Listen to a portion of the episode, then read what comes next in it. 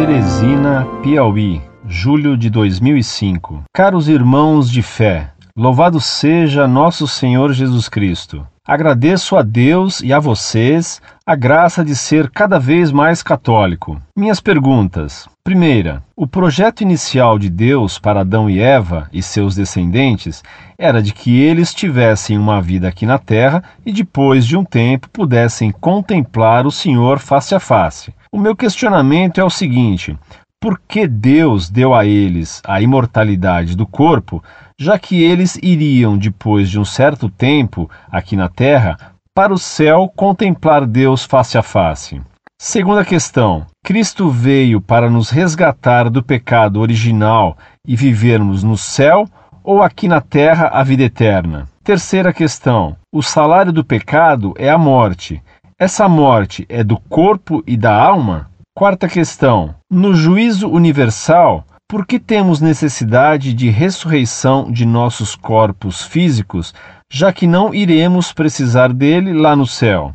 Quinta: ou mesmo no céu precisaremos ter corpos, mesmo que seja apenas para ser a representação visual da nossa alma? Ficarei muito agradecido se vocês puderem me responder. Muito prezado, salve Maria. Peço-lhe que reze a Deus pedindo-lhe que nos seja misericordioso. Deus fez nossos primeiros pais imortais, sim.